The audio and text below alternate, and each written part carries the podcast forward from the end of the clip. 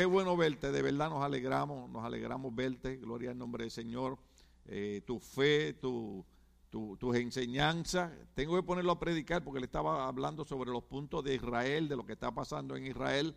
Cuando yo era joven yo predicaba mucho sobre profecía, pero ya no soy joven, ya se me acabó, todas las neuronas mías ya están quemadas. Así que necesitamos los jóvenes que sean los que prediquen de profecía ahora. Gloria al Señor. Vamos al Salmo 77, que es el que nos corresponde hoy. Traté de evitarlo, el domingo pasado lo quería predicar, pero dije, no, es Día de Madre, prediqué algo sobre las damas, bien lindo. ¿Cuántos se acuerdan cuando hablamos de Besabé? Yo no sé usted, pero yo después que escuché el mensaje, le dije, ay Señor, por lo menos me diste un mensaje bueno en el siglo XXI, alabado sea el Señor. El de hoy no será un mensaje tan bueno, pero va a ser un mensaje que por lo menos lo, lo va a inquietar, alabado sea el Señor. Eh, como le dije, traté de evitarlo, pero es el mensaje que nos corresponde hoy. Estaremos hablando bajo el tema meditación sobre los hechos de Dios, meditación sobre los hechos de Dios. Y para, y para avanzar, para que sepan de quién vamos a estar hablando, yo quisiera que me pusieran el Salmo 39 eh, un momentito, que tal vez usted no lo va a entender, pero yo lo voy a explicar. Póngame en el Salmo 39 un segundito, gloria al nombre del Señor para siempre. Si no, pues yo lo, yo lo tengo acá, gloria a Cristo para, para siempre, alabado sea el Señor. Eh, eh, si usted lee eso, tal vez no lo entiende, pero dice, me dije a mí mismo, mientras esté ante gente malvada, vigilaré mi conducta, me abstendré, eso quiere decir, me voy a librar o no voy a hacerlo, me abstendré de pecar con la lengua, me pondré una mordaza a la boca. Pero todos aquellos que todavía tienen la Biblia en papel, que nunca se puede dejar de usar esa Biblia la usamos electrónica, la usamos en tableta, en teléfono, por esa, eh, eh, esa Biblia así en papel sigue siendo muy importante. Eh, arriba debe tener un título donde dice que el salmista David le está dedicando ese Salmo 39 a un músico principal que él tenía en el templo que se llamaba Jedutún. ¿Sí? ¿Lo han visto en su Biblia? ¿Lo vieron por ahí? So, en el Salmo 39 encontramos que al hombre que se le dedique ese salmo se llama Jedutún, que es uno de los músicos principales. Diga conmigo, músico principal. Entonces vamos a Primera de Crónica, capítulo 16, verso 41. Primera Crónica, capítulo 16, verso 41 y verso 42.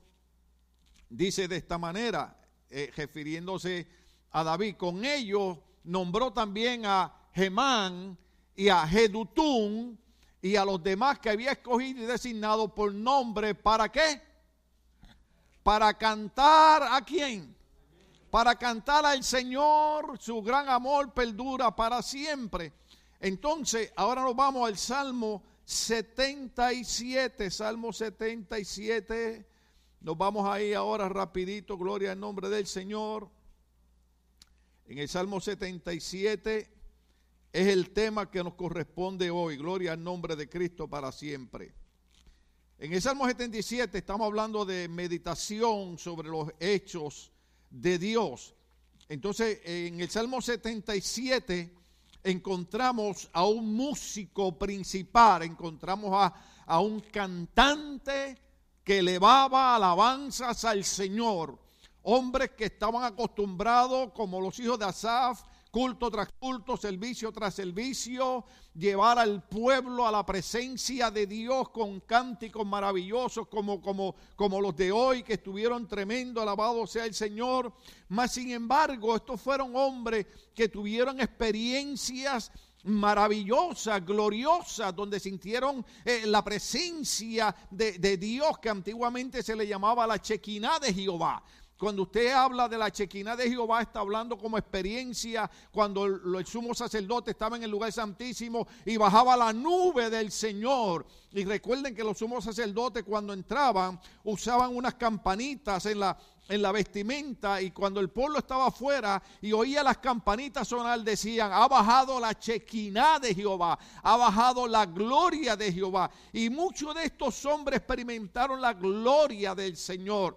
Nosotros en 31 años en Ministerio Bautista Logo han habido cultos que hemos experimentado la gloria del Señor. Usted no me puede decir a mí que no ha habido cultos que usted no ha experimentado la gloria del Señor, porque ha habido cultos que el Espíritu Santo no le importa si somos bautistas, pentecostales, episcopales, católicos, metodistas, luteranos. Cuando el Espíritu Santo ve gente que cree, la Biblia dice que la promesa del Espíritu Santo es para los creyentes y Dios comienza a tocar y comienza a llenar a los que creen. Y hemos tenido culto donde la gloria de Dios ha experimentado. Yo no sé por qué razón, pero yo he visto gente que ha caído al piso, he visto gente que ha empezado a reírse, he visto gente que ha empezado a llorar, he visto gente que ha empezado a gritar. La cuestión es que ha habido cultos en este lugar donde hemos sentido la gloria de Dios. Hemos llegado tristes, hemos llegado deprimidos, hemos llegado con problemas y hemos salido nuevos. Esa era la experiencia de estos hombres. Sin embargo, decía un amigo mío en Puerto Rico que el que no ha vivido no tiene nada que contar. Por eso es que la gente vieja es maravillosa. Mire, los viejos, gloria a Dios por ellos. Es más, la Biblia dice que hay que respetar las canas de los viejos. Bendito sea el Señor.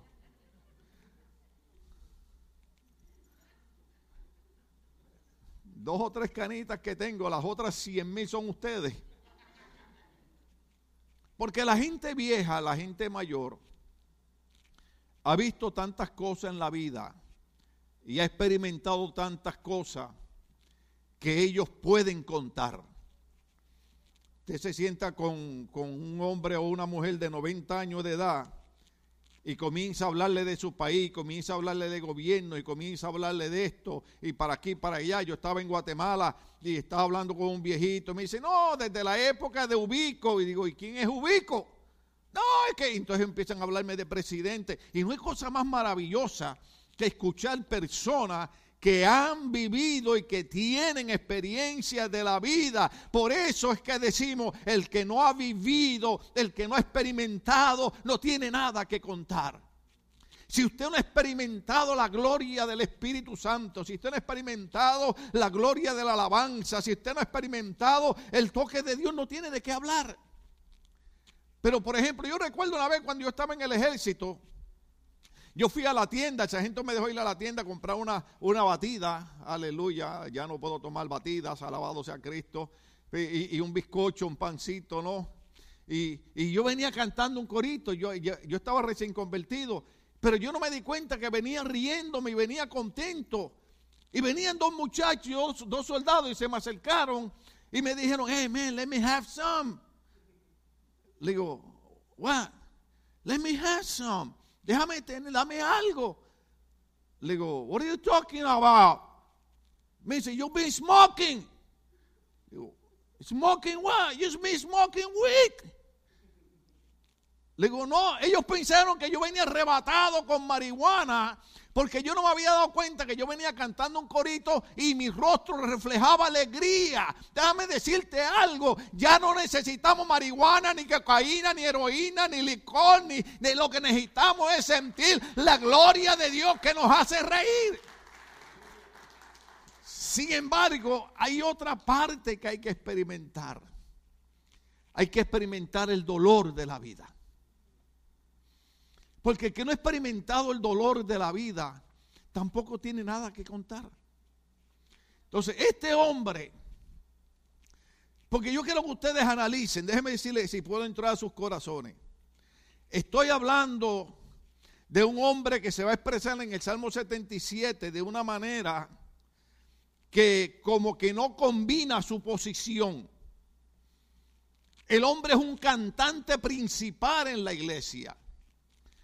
El rey David lo escoge porque es uno de los mejores, junto con Asaf. Cuando usted, le, lee el primer de Crónica, usted va a encontrar que Asaf era el mejor músico que había, pero Jedutún también era uno de los músicos principales. Entonces era gente que siempre estaba alabando a Dios y gloria a Dios y bendito el Señor y todo está bien y Dios nos va a ayudar, pero de momento la, expresión de este hombre cambia y usted dice, pero ¿cómo es posible que un hombre que sea tan, tan, tan dedicado a Dios, tan consagrado a Dios, que lo hemos visto a servir a Dios por tantos años, ahora se esté expresando de esa manera? Por eso es que estamos hablando meditación sobre los hechos de Dios. Mire la meditación de este hombre. ¿Están conmigo en Salmo 77? Dice, a Dios, ¿a quién? A Dios elevo mi voz suplicante. ¿Cuántos saben lo que es una súplica? Yo sé que de la mejor manera que lo podemos poner es cuando nuestros niños quieren que le compremos algo. Los, yo sé que los tiempos cambiaron, a veces hicimos cosas, la gente se ríe, pero, pero eh, eh, años atrás, si yo pedía algo y mi mamá me decía, no te lo puedo comprar, eso significaba no. Pero ahora, yo estuve una vez en, en una tienda que yo le dije, yo le dije a mi esposa, si mi abuela estuviera viva, ese nene ya estuviera enderezado. Porque había una mamá arrastrando al nene por una patita. Ay, dije patita, por una piernita debía haber dicho. Y el nene pataleando. ¡Ah! ¿Cuántos saben lo que estoy hablando? ¿Cuántos saben que no estoy exagerando? ¿Cuántos saben que ahora es un problema para educar a los niños? Porque usted quiere educar a los niños en su casa y los gobernantes que no le importa lo que pase a sus hijos dicen, no, deje que sus hijos hagan lo que le dé la gana y que ellos decidan lo que quieran ser. Pues cuando su hijo tenga problemas y cuando su hijo esté enfermo y cuando su hijo esté necesitado, lléveselo al gobernador, lléveselo al alcalde, lléveselo al concejal a ver si ellos van a hacer algo por ellos. Nuestros hijos son responsabilidad de cada uno de nosotros. Déjeme decirlo despacio. Nuestros hijos son responsabilidad de nosotros. Deuteronomio capítulo 6 no dice que es el gobernante, que es el alcalde, que es el concejal. Dice que los padres son los que tienen desde por la mañana enseñarle a los hijos la palabra de Dios. Y Proverbio dice, instruye al niño en su carrera y cuando sea viejo no se apartará de ella. Pero la mejor manera es esta. Cuando un niño quiere algo Oh, mami, I Yo recuerdo, yo tengo varios. Eh, eh, tenía uno que se, le, partió una, piernita. Y, algunos hermanos que tenían algunos me los regalaron y los tengo allí. Y yo sé que suena feo, ¿verdad? Ya uno, una persona vieja allá hablando. Pues yo, yo tengo un muñequito, unos soldaditos que se llaman G.I. Joe. ¿Cuántos se acuerdan de ellos? Y, yo tengo el original, el original. Cuando salieron los G.I. Joe, yo quería uno. Y yo era, mami, quiero un G.I. Joe. Mami, quiero un G.I. Joe. ¿Y, de dónde mi mamá me iba a comprar un G.I. Joe, hermano? El soldadito ese. ¿Sabe lo que ella hizo? Lo puso en un plan de apartado. ¿Sabe lo que es eso? La lea, güey. Oiga, aquello a mí se me hizo eterno. Como tres meses para sacar el muñequito de la tienda. Pero mi súplica tocó el corazón de mi mamá. ¿Cuántos de ustedes saben lo que yo estoy hablando? ¿Cuántos de ustedes saben lo que es suplicar? Suplicar no es, ¿me puedes hacer el favor? No, suplicar es angustia, agonía, dolor, desesperación. Yo no sé, hermana Lola, perdone que, que la uso. ¿Cuántos momentos usted estuvo suplicándole a Dios? En agonía, en desesperación. Señor, quiero estar con mi familia, quiero estar con mis hermanos, quiero estar en mi país. Eh, eh, porque no es lo mismo llamar al diablo que verlo venir. Entonces, eh, este hombre que es uno de los cantantes principales, de los adoradores principales, que cuántas veces llevaría al pueblo a la presencia de Dios con la alabanza, ahora está diciendo, a Dios elevo mi voz suplicante. Por eso a mí me gusta orar solo. Yo cuando estoy con los hermanos, amén, yo hago oración. Pero a mí me gusta orar solo. ¿Sabe por qué me gusta orar solo? Porque solo yo le puedo decir a Dios las cosas que usted no debe saber de mi vida. Usted ha visto cuando, cuando los hermanos quieren que todo el mundo en la iglesia se entere, eh, oh, y oran en voz alta, oh Señor, te doy gracias por el carro nuevo. Señor, te doy gracias por la piscina. Señor, te doy gracias. Pero cuando tiene que ver con algo de su vida, usted sabe, ¿cuánto sabe lo que estoy hablando?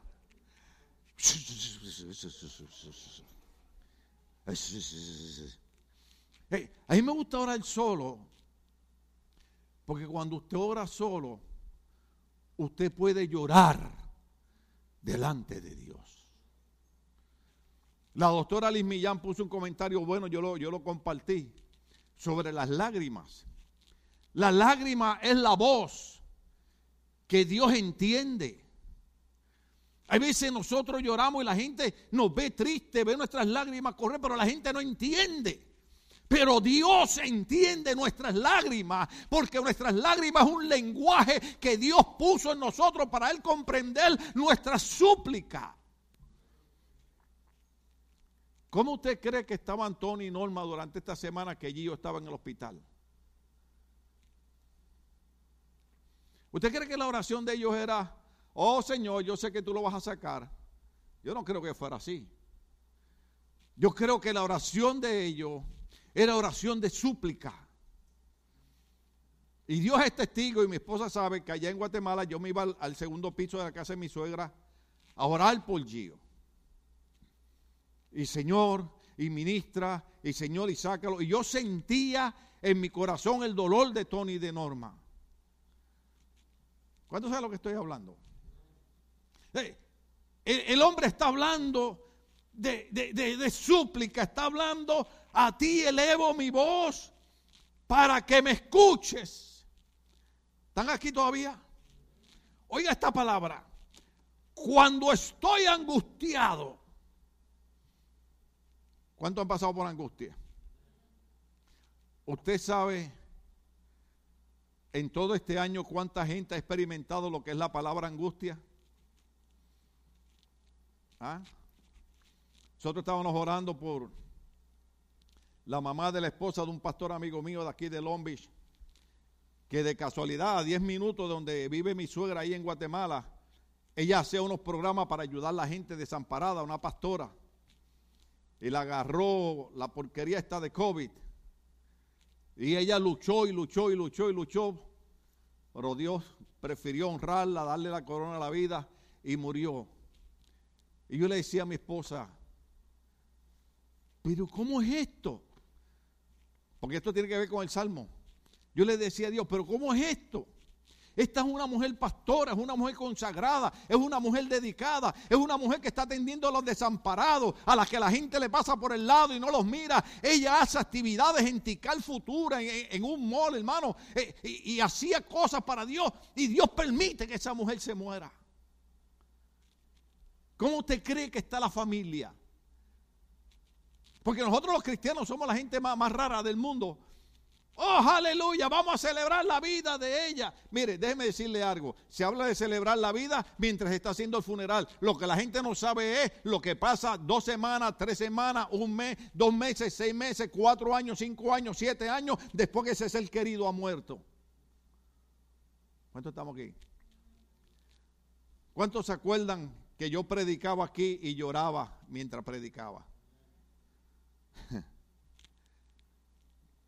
Y lo lindo no es esto. Lo lindo es que la gente que se suponía que me amara, me criticaba. Porque yo lloraba por la muerte de mi hijo. Pero gloria a Dios que el Señor no me criticó.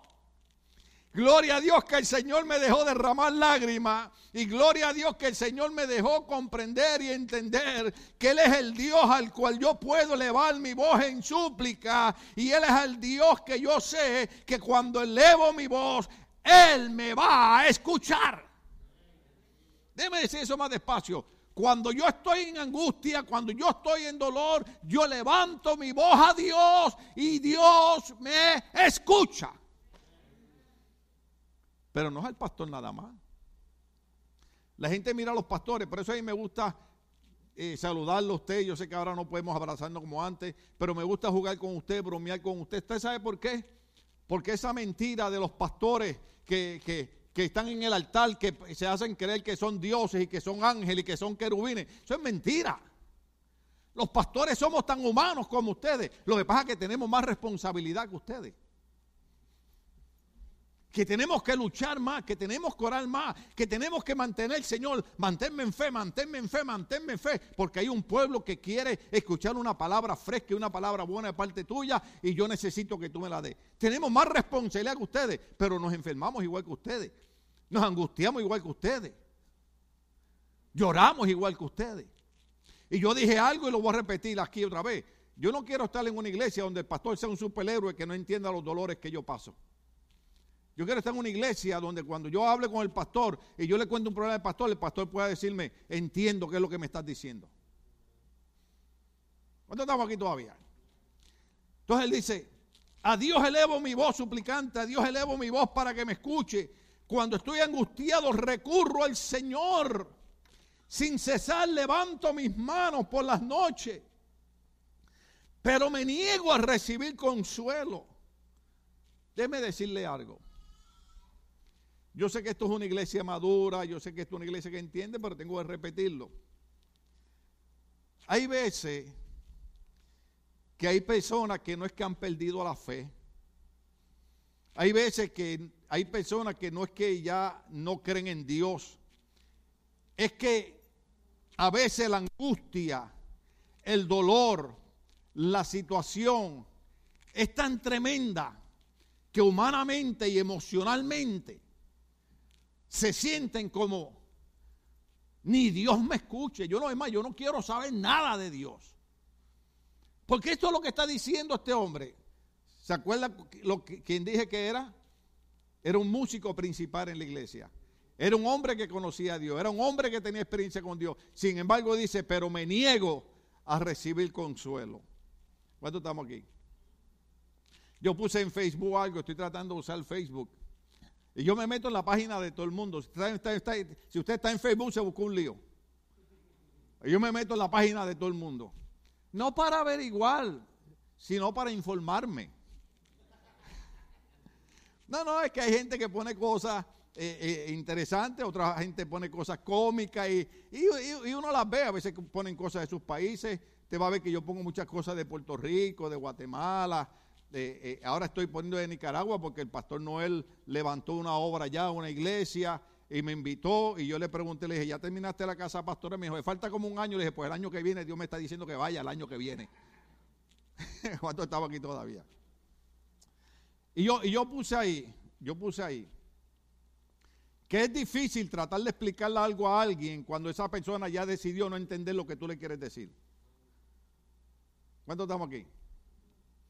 Entonces, hay veces gente que, critica a los pastores. El pastor me vio que estoy en problemas, estoy en batalla. Lo que pasa es que los pastores a veces también vemos que hay momentos que tú no quieres ni consuelo.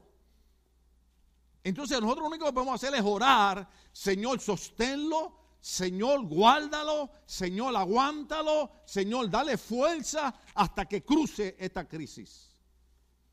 ¿Cuánto estamos aquí? Porque si algo es cierto, Vamos a cruzar la crisis. Vamos a llegar al otro lado. ¿Se acuerda cuando Cristo le dijo a los, discípulos, montémonos en el bote y vayamos al otro lado del lago? Sí habrá noches de tormenta, aunque ande en el valle, sí, ¿se acuerdan? De sombra y de muerte, ¿sí se acuerdan? Pero llegaremos al otro lado. Pero en el momento de la crisis, tú sientes que no hay consuelo. Y esto es lo que le está diciendo. Él está diciendo, Mira, yo no, yo me niego hasta recibir consuelo. Ahora, él dice, me acuerdo de Dios. Recuerda que el mensaje es meditación de los hechos de Dios, ¿sí? Me acuerdo de Dios y me lamento. Medito en Él y desfallezco. Esa palabra Shelah es como una pausa en un salmo. Entonces dice, no me dejas conciliar el sueño. Tan turbado estoy que ni hablar puedo. ¿Alguien ya se está identificando con este hombre? Mire cómo dice.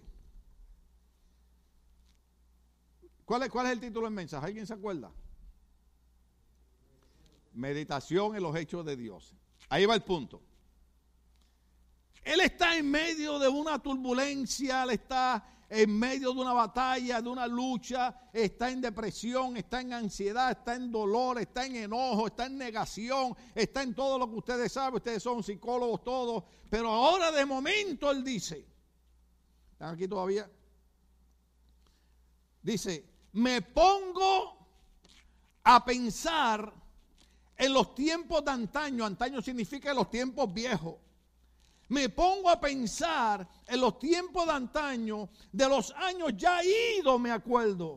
Mi corazón reflexiona por las noches, mi espíritu medita e inquiere. Entonces, en esa búsqueda, él empieza a recordar, Señor, pero hubieron cultos donde yo sentí tu gloria. Hubieron cultos que yo no quería que se acabaran. ¿Usted se ha dado cuenta de eso? Usted no me puede hacer, en Puerto Rico decimos, usted no me puede hacer mentir a mí. Hay cultos que usted no quisiera que se acabaran. Pero hay épocas que usted dice, ¿cuándo el pastor va a parar ya de predicar? Ya me quiero ir. Uno entienda esa situación. Pero él, él comienza, él comienza a meditar y es como que él dice, me pongo a pensar en los tiempos de antaño, de los años ya ido me acuerdo, mi corazón reflexiona por la noche, mi espíritu medita e inquiere. Entonces él dice, ¿será que ya Dios se ha olvidado de nosotros? ¿Nos rechazará el Señor para siempre? Esa es la pregunta que él hace. Porque déjame decirte algo, no importa cuántos años tengamos, un día vamos a experimentar eso. Un día vamos a estar enfrentando un problema tan serio que vamos a preguntarle a Dios, ¿me vas a rechazar para siempre? ¿Ya no vas a oír mi oración? ¿Ya no vas a escuchar mi alabanza? ¿Ya no vas a ver mi dolor? ¿Ya no vas a ver mis lágrimas? ¿No vas a ver mis angustias? Porque eso es lo que Él está diciendo. Y cada uno de nosotros Algún día, si usted no lo ha enfrentado, algún día va a enfrentar eso. Usted sabe cuántas preguntas uno le hace a Dios. Pues yo quiero que tú entiendas, porque hay que tener cuidado con la religión, ¿ok? La religión trata de adoctrinarnos, no, tú eres cristiano, tú no puedes sentirte mal, tú no puedes eh, preguntarle a Dios. Sin embargo, este hombre le está diciendo a Dios, ¿nos vas a rechazar para siempre? Te vas a olvidar de nosotros, ya no te vas a acordar de que nosotros alabábamos y cantábamos y bendecíamos tu nombre en el culto. ¿Por qué? Porque la condición del hombre es dolorosa. Hay personas que pasan esa situación a los 50 años, pero hay jóvenes que la pasan a los 25. Yo estaba viendo una familia de Puerto Rico con una nenita de nueve añitos y la nena ya tiene cáncer. Y los dos papás se, recortaron todo el pelo, se quedaron cocopelados. Ahora, pregúnteme, ¿cuántos padres aquí? Levanten las manos aquí. ¿Cuál sería su reacción si el médico le dijera que su hija de nueve años ya tiene cáncer?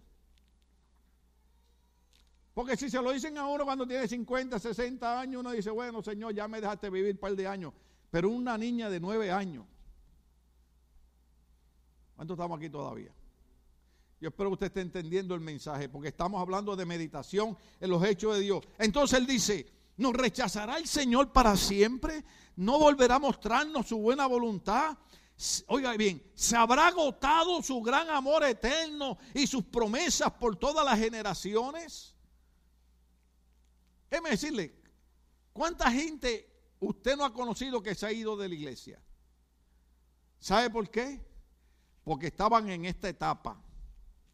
Estaban en la etapa, ya Dios no me oye, ya Dios no me escucha, ya Dios se olvidó de mí, las promesas de Dios son mentiras, lo que me dijeron en el culto fue mentira, lo que predicó el pastor no es verdad. Y sabe que un día se van de la iglesia y dejan de servir a Dios y dejan de creer en Dios. Sin embargo, este hombre que había tenido experiencia con Dios, que, dice, nos rechazará el Señor para siempre, no volverá a mostrarnos su buena voluntad, se habrá agotado su gran amor eterno y sus promesas para todas las generaciones, se habrá olvidado Dios de sus bondades y en su enojo ya no quiere tenernos compasión. Dice, Y me pongo a pensar, esto es lo que me duele, que haya cambiado a la diestra del Altísimo. Fíjese que él dice, me duele, la diestra significa poder, autoridad. Me duele que la autoridad de Dios, y lo podríamos traducir, el amor de Dios, me duele que el amor de Dios haya cambiado. Y déjeme decirle, tarde que temprano un día usted va a decir, ya Dios se olvidó de mí. Por eso es que lo más maravilloso es venir a la iglesia. dice, pastor, ¿qué onda? No lo entiendo. ¿Sabe por qué? Porque cuando venimos a la iglesia hay un verso bíblico que dice que cuando hay dos o más reunidos en el nombre del Señor, ¿quién está en medio de ellos? El Señor dijo, yo estoy en medio de ellos. Déjame decirte porque es importante venir a la iglesia y saber que el Señor está en medio de nosotros. Porque cuando yo siento que Dios se ha olvidado de mí, cuando yo siento que ya Dios no tiene misericordia de mí, cuando yo siento que ya Dios se olvidó de sus promesas hacia mí, me tengo que acordar que el Cristo de la gloria experimentó lo que yo estoy experimentando y en la cruz del Calvario dijo, lama, lama, sabatán. Y eso quiere decir, Dios mío, Dios mío, ¿por qué me has olvidado? Si alguien conoce nuestro dolor, si alguien conoce nuestra angustia, si alguien sabe lo que es suplicar, es Jesucristo y Él ocupó nuestro lugar y murió por nosotros para que cuando estemos en problemas sepamos que Él nos entiende mejor que nadie. Sea el nombre de Dios glorificado. no hay cosa más maravillosa que ir a alguien que nos entienda. Necesita ir al psiquiatra, vaya. Que hay cuatro o cinco que tienen que ir al psiquiatra, vayan. Necesita ir al psicólogo, vaya. Nosotros no estamos en contra de eso. Las consejerías son buenas. Pero nadie te va a comprender mejor que Jesucristo. Porque el libro de Hebreo dice que Él fue tentado en todas las cosas, más sin pecado. Cristo experimentó todo lo que usted y yo experimentamos. Y alguien pensó, ah, pero a Cristo no lo traicionaron como a mí. ¿Cómo que qué? ¿Se acuerda de Pedro? Oh, maestro. Oh, yo no sé qué nacionalidad era Pedro. Maestro yo estoy dispuesto hasta dar mi vida por ti. ¿Puedo dañarle el mensaje un momento? Yo he tenido gente en la iglesia, pastor, cuente conmigo para lo que sea. Y a veces yo les tengo que cantar como cantaba la hermana Merari en Puerto Rico y decía, ¿dónde están los que decían aleluya? ¿Dónde están los que... Porque lo mismo que un día me dicen, pastor, cuente conmigo para lo que sea, son los que de la noche a la mañana se desaparecen. o sea, pero eso a mí no me quita el sueño porque eso lo experimentó Cristo. Cristo le dijo a Pedro, mira Pedrito, ven para acá. Antes que el gallo cante tres veces, tú me vas a negar. Es más, al revés, creo que lo dije mal. Antes que el gallo cante, me vas a negar tres veces. Peor la cosa. Mejor lo debía haber dejado como estaba. Al Cristo de la gloria, al Cristo que hizo milagros, que hizo señales. Alguien dijo por ahí, no quiero dañar el mensaje, alguien dijo por ahí que Pedro negó al maestro porque el maestro le sanó la suegra.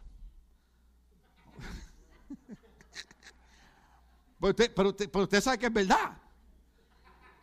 Eh, eh, eh, la suegra de Pedro estaba enferma con una fiebre muriéndose, tenía COVID-19 y el Señor entró y la sanó. Y Pedro dijo, ¿cómo es posible que me sana la suegra? Pero ese es el amor de Dios. El amor de Dios va a sanar la suegra. Hay algunos que tienen suegras maravillosas y suegras buenas, alabado sea el Señor. Otros tienen suegras que también siguen siendo buenas, alabado sea Dios. Cristo experimentó la traición de Pedro. Cristo experimentó la soledad. ¿O no dice la Biblia que cuando lo apresaron todos salieron corriendo y lo dejaron solo? Cuando tú te sientes solo, hay un Cristo que entiende tu soledad. Cuando alguien te da la espalda y te traiciona, hay un Cristo que entiende la traición que te han hecho. Lo grande de esto es que Jesucristo nunca nos da la espalda. Jesucristo nunca nos traiciona. Jesucristo nunca nos deja solo. Jesucristo nunca deja de escuchar nuestra súplica. Por eso le digo, no hay mejor cosa que venir a la iglesia y hacer como hacía Jedutún, este músico, y decir, yo levanto mis manos a ti, te suplico a ti, porque yo sé yo sé que tú me oyes y tú conoces lo que yo estoy pasando. Lo que pasa es que cuando nosotros estamos en la enfermedad, cuando estamos en el problema, cuando estamos en el dolor, sentimos que el mundo se está acabando.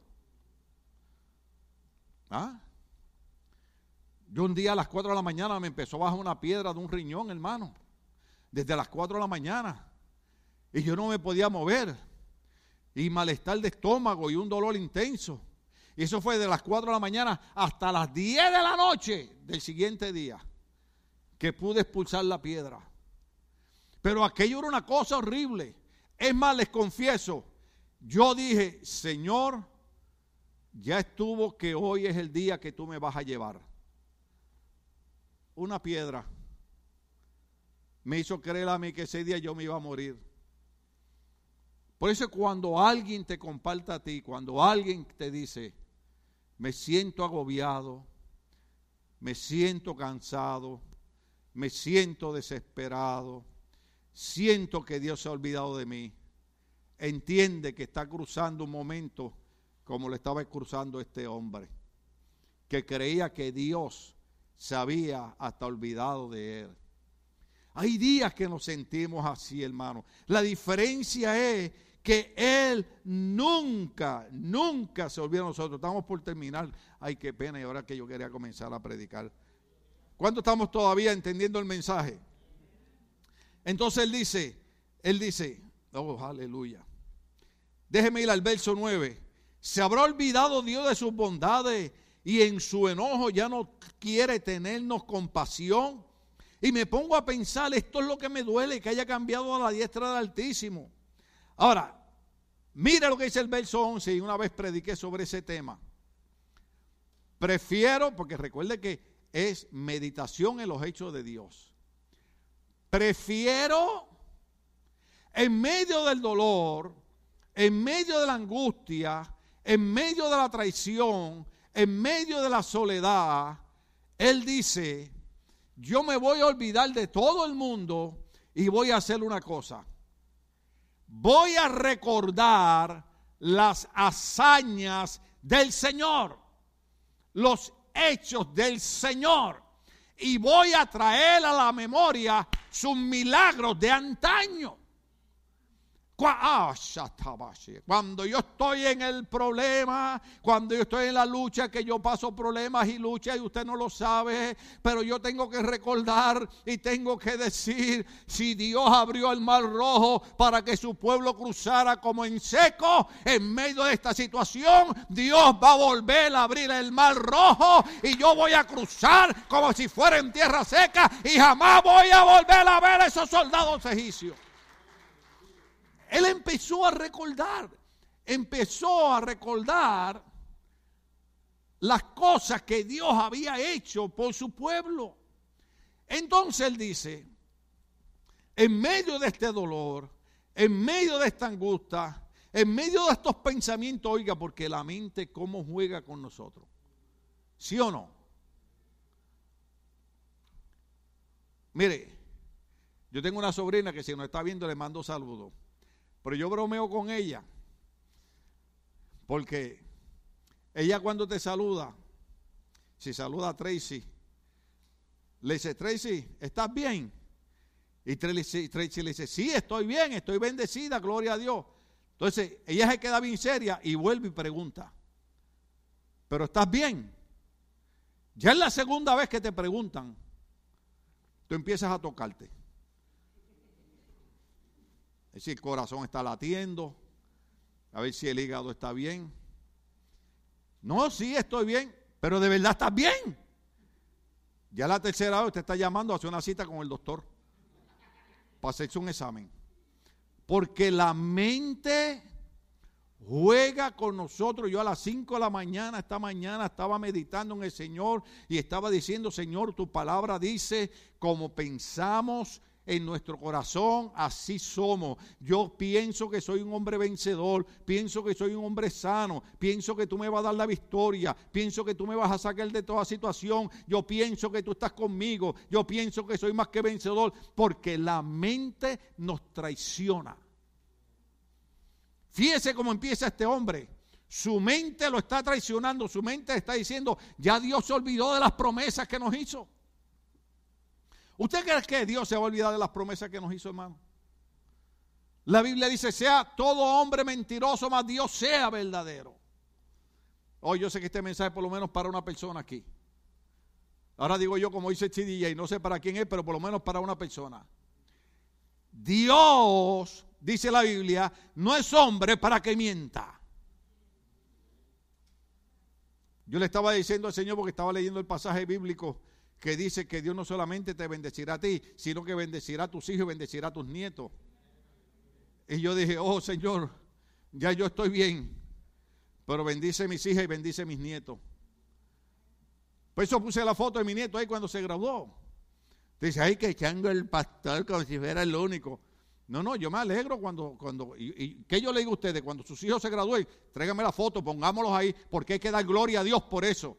Pero cuando yo veo que mi nieto se gradúa del colegio, yo digo, Señor, gracias porque mi bendición se la estás pasando a mis hijas y se la estás pasando a mis hijos. Y quiero decirte algo, tu bendición Dios se la va a pasar a tus hijos y se la va a pasar a tus nietos. Lo que tú no veas hoy lo van a ver ellos. Ellos lo van a ver mañana. Sea el nombre de Dios glorificado. Por, eso es que tenemos que tener cuidado con nuestra, porque nuestra mente nos traiciona, nos engaña. Hay, hay, hay de momento a alguien que nos mira y nos mira mal. Y después nosotros tenemos que decir, ¿el hermano me miró mal o yo pensé que me miró mal? ¿Cuánto estamos aquí? Hay veces, decía mi suegra, caras vemos y corazones no sabemos. A lo mejor esa persona tiene un problema. A lo mejor esa persona va distraída. Y te pasó por el lado y no te saludó. No porque no quería. Entonces, ¿qué es lo que dice la Biblia que hagamos? Oremos los unos por los otros. ¿Ve? Yo lo primero que hago, yo sé que la cosa más difícil es esta, pero yo lo primero que hago es, Señor, yo lo perdono. Yo perdono a ese hermano que no me saludó porque falló en saludar a algo tan lindo como yo. ¿Se acuerdan el mensaje de la mujer el domingo pasado? Se no se le puede olvidar. Entonces, nuestra mente nos traiciona y él dice, prefiero recordar las hazañas del Señor, oiga bien, traer a la memoria sus milagros de antaño. Oiga bien, meditaré, ¿qué dijo? Meditaré en todas tus proezas. Por eso dice, meditación en los hechos de Dios. Meditaré en todas tus proezas. Evocaré tus obras poderosas. ¿Sabes lo que está diciendo? Voy a hablar de las cosas que Dios ha hecho. No solamente voy a meditar, voy a hablar de las cosas que Dios ha hecho. Voy a decir, un día, ay, se me fue el tiempo, seguimos, vamos. Un día había una ciudad con unas murallas tan anchas que los estudiosos dicen que podían correr siete carros tirados por caballos sobre esas murallas. Nadie podía conquistar esa ciudad. Cuando nosotros fuimos a Jerusalén la, vimos, cuando pasaba el, eh, eh, ¿cómo se llamaba el guía? Moche nos dijo, Pastor, esa Jericó. Y yo dije, Jericó nadie la podía conquistar.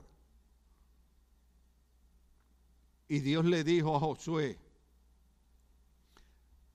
dale una vuelta a la ciudad cada día. Mire qué cosa. Y el último día le dan siete vueltas.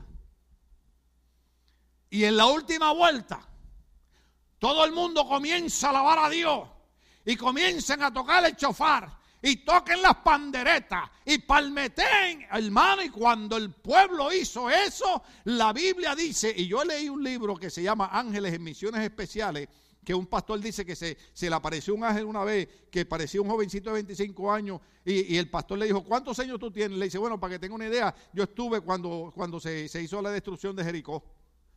Y dice que este ángel le dijo que cuando Dios dio la orden, bajaron legiones de ángeles y agarraron aquellas, oh aleluya, agarraron aquellas murallas y las hundieron hacia abajo. Por eso es que ahora entendemos por qué aquellas murallas se cayeron, se destrozaron. Por eso este hombre dice, en medio de mi dolor, en medio de mi angustia, en medio de mi incompresión, en medio de mi lucha mental, yo voy a hablar de las proezas de Dios y voy a decir que el Dios que destruyó las murallas de Jericó va a destruir las murallas de los problemas y de las enfermedades y de las luchas que yo tengo. Sea el nombre de Dios glorificado.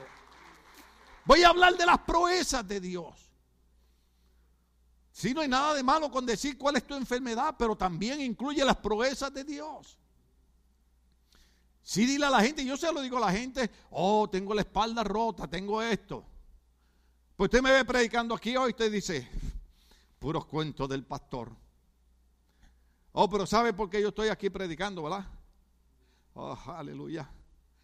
Porque aunque hay días que me duele la espalda, hay un Dios que sus proezas y su poder y su mano es más grande que cualquier problema de la espalda que tú puedas tener y sus proezas son maravillosas.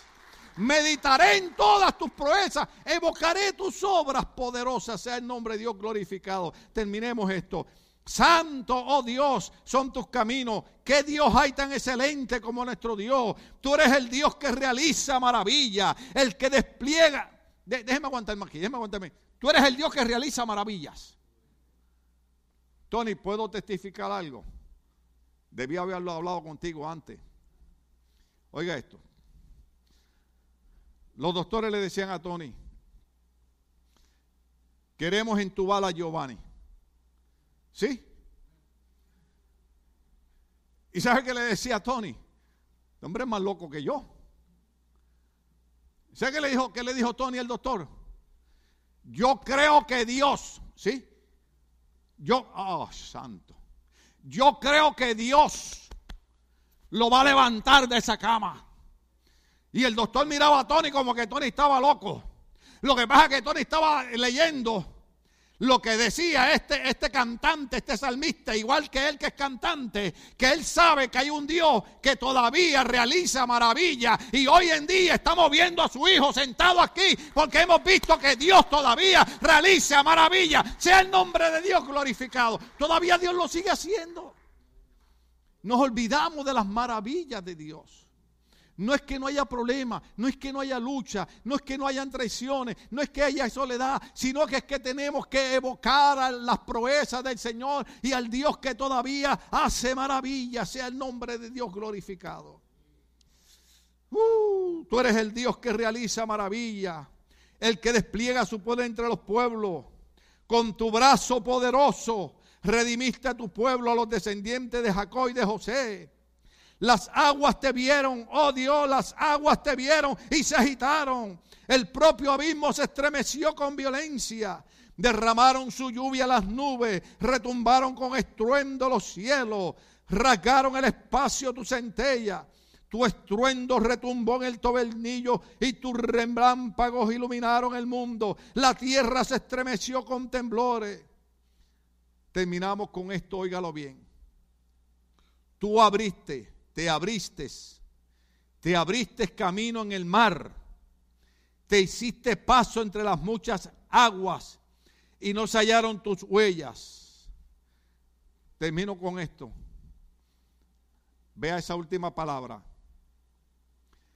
Por medio de Moisés y de Aarón, guiaste como un rebaño a tu pueblo. Cristo dijo, yo soy el buen pastor. Y el buen pastor su vida da por las ovejas. Nosotros lo que tenemos que hacer es seguir al buen pastor que se llama Jesucristo. Cuando estamos en lucha, cuando estamos en batalla, recordemos los momentos que Dios ha extendido su mano de poder y de milagro y Dios ha hecho cosas portentosas en nuestra vida. Algunos lo negarán, algunos le darán la espalda, pero nosotros somos de aquellos. La Biblia dice que nosotros no somos de los que retrocedemos, sino de los que seguimos hacia adelante creyendo en el Señor. Él nos seguirá guiando como somos su rebaño, porque Él es nuestro buen pastor. A quien Dios bendijo hoy. Estamos de pie, querida iglesia.